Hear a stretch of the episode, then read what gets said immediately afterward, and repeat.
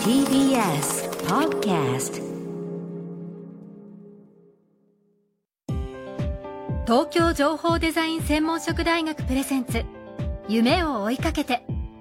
この番組は学校法人慈恵学園東京情報デザイン専門職大学の提供でお送りします。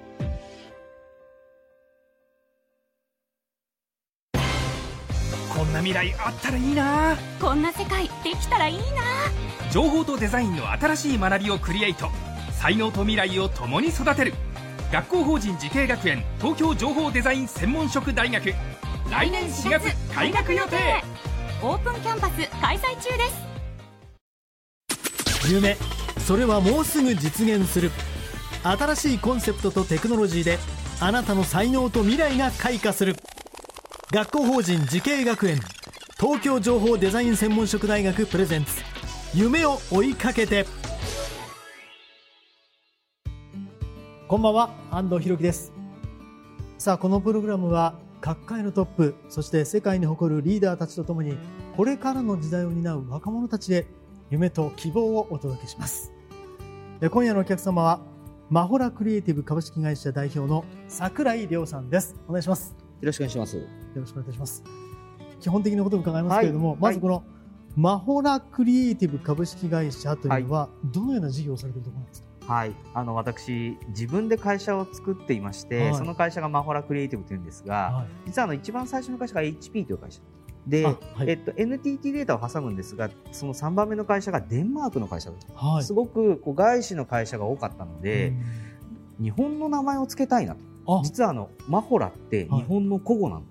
古語はいはい。その言葉を取ってマホラというのを付けました。はい。これあの開かれた場所とか理想郷とか人が集まるようなそういうこう願いを込めてですね、はい。マホラという名前を付けています。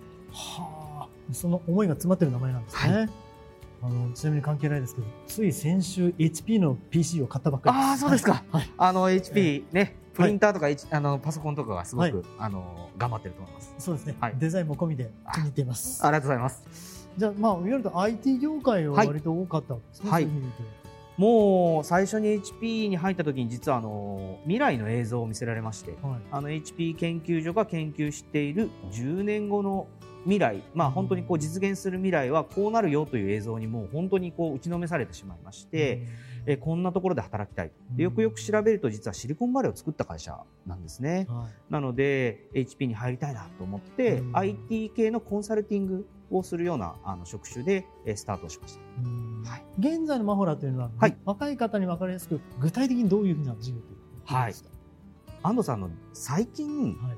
学習したな学んだなって思ったのって、はい。い、つぐらいだったりします？あの僕は日々学習だと思ってます。今日桜井さんとお話しするのも学習だと思ってま100す点満点です。あの、はい。学びってはい。いろいろあると思うんですね、はい。知識を得たり、えー情報を得たりするのも学びです、はい。であとはスキルを学んだりテクニックを学んだりするのも学びです。もう少し上に行くと方法論とかはい。その考え方を学ぶっていうのも学びなんですけどこれ全てあのインプットなんです。で、はい。私がすごく大事にしているのはこの新しい知識だとか新しいスキルの、まあ、前にもしくは同時にはい。自分自身のスタイル自分らしさとかうん。自分を構成している考え方をどう変えていけるかうん。ということを、えーやっているんですね。はい。なので新しい知識や学びとあとは自分のスタイルを変えるということを合わせると本当の学びが起きるんじゃないかと。うんあの組織会社ということにこう主語を変えてみますとですね、はい。会社も法人格。はい。一個の人だと捉えた時には、ずーっと長いことあんまりスタイルが変わってない気がするんですね。はい。はい。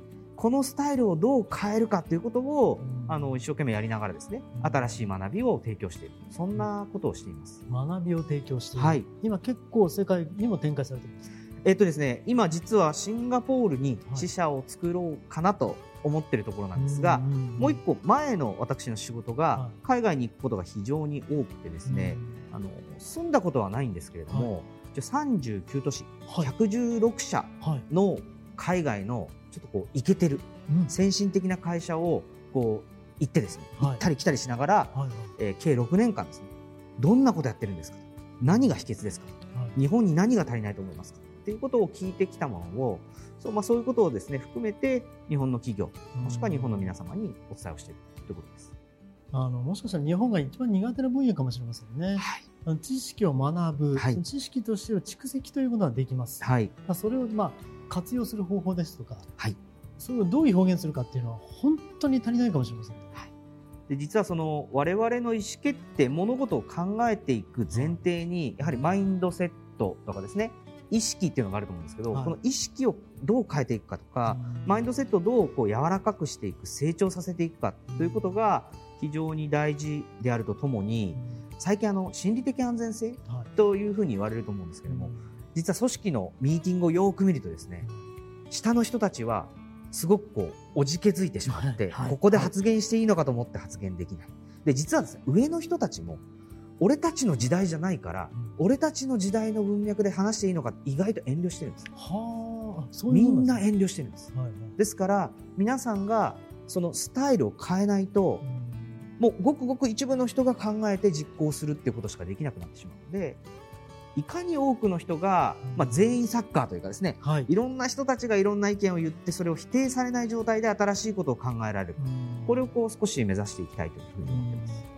あのいろんな部分で特にあの、まあ、新型コロナウイルスの感染拡大によって特に日本のいろんな部分が露呈してしまいました、はい、その弱い部分が特に露呈したと思うんですけどそれをなんとかしたいというお考えもありますか？ねそうですね、はい。あのー今まで言われている実は悪い部分っていうのは、うん。結構硬直化したり、はい。サイロ化していたり、うん。まあサイロっていうのはあの横の連携がないということですね、そういう状況がすごく言われているんですが、一度決めたことをコツコツやるのはすごく得意な人種なので、はいはい。まあまあ、その良さを生かしながら足りない部分をどう生かすかということを考えていきたいというふうに思っています。これからどういった考えが大事だと思いますか？そうですね。あの実は私も会社の中でいろんなことを見聞きしながら培ってきた新しい考え方だと思うんです。はい。で実は私2010年にデンマークスウェーデンに行ったんですね、はい。北欧です、うん。その時にしきりにですね彼らがデザイン思考が大事だというふうに言っていました。はい当時ですねシリコンバレーと呼ばれるところでイノベーション、はい。まあ、新しい革新ですね、うん。新しい考え方がすごくたくさん出てきて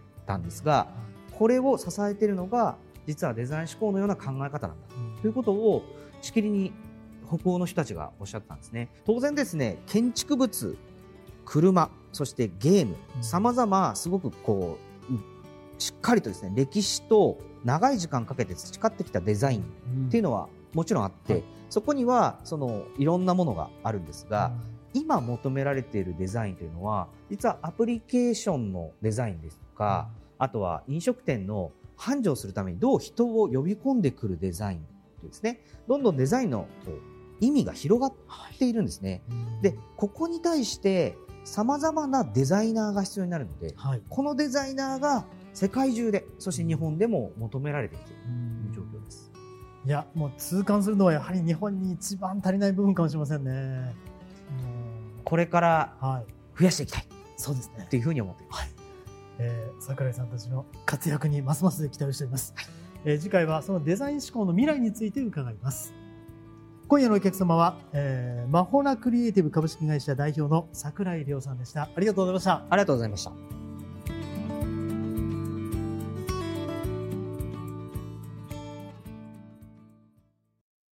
情報工学と人工知能。メタバースとサイバーセキュリティ。情報とデザインの新しい学びがそこに。時代の即戦力を育てる。学校法人慈恵学園。東京情報デザイン専門職大学。来年4月開学予定。オープンキャンパス開催中です。東京情報デザイン専門職大学プレゼンツ。夢を追いかけて。この番組は学校法人慈恵学園東京情報デザイン専門職大学の提供でお送りしました。